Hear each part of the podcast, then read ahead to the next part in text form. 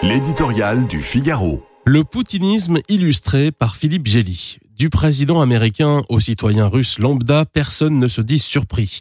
Dans la Russie de Vladimir Poutine, la mort brutale d'un traître désigné n'est qu'une question de temps pour Evgeny Prigogine et ses acolytes de la milice Wagner, tués mercredi soir dans un crash d'avion entre Moscou et Saint-Pétersbourg. Cela a mis deux mois, jour pour jour, après un coup de force militaire au Roland de Putsch.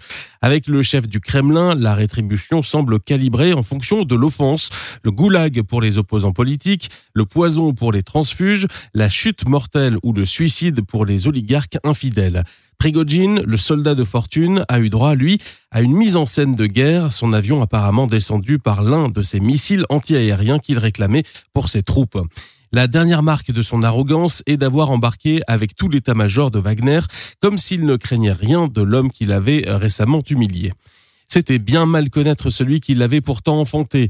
Les paramilitaires déployés de l'Ukraine à la Syrie, les laboratoires de manipulation et de désinformation digitale chargés de déstabiliser l'Occident, le pillage des richesses minières en Afrique et même les juteaux contrats pour alimenter les cantines de l'armée russe. C'est toute la direction de la multinationale mafieuse qui a été décapitée d'un coup.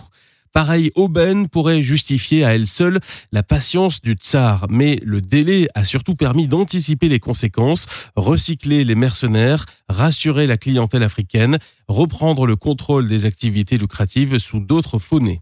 Le front russe en Ukraine, lui, a démontré ces derniers mois sa solidité sans les combattants de Wagner et les vociférations de leur chef. Prigogine illustre le poutinisme autant mort que vivant. Ses activités criminelles profitaient au maître du Kremlin sans l'impliquer personnellement.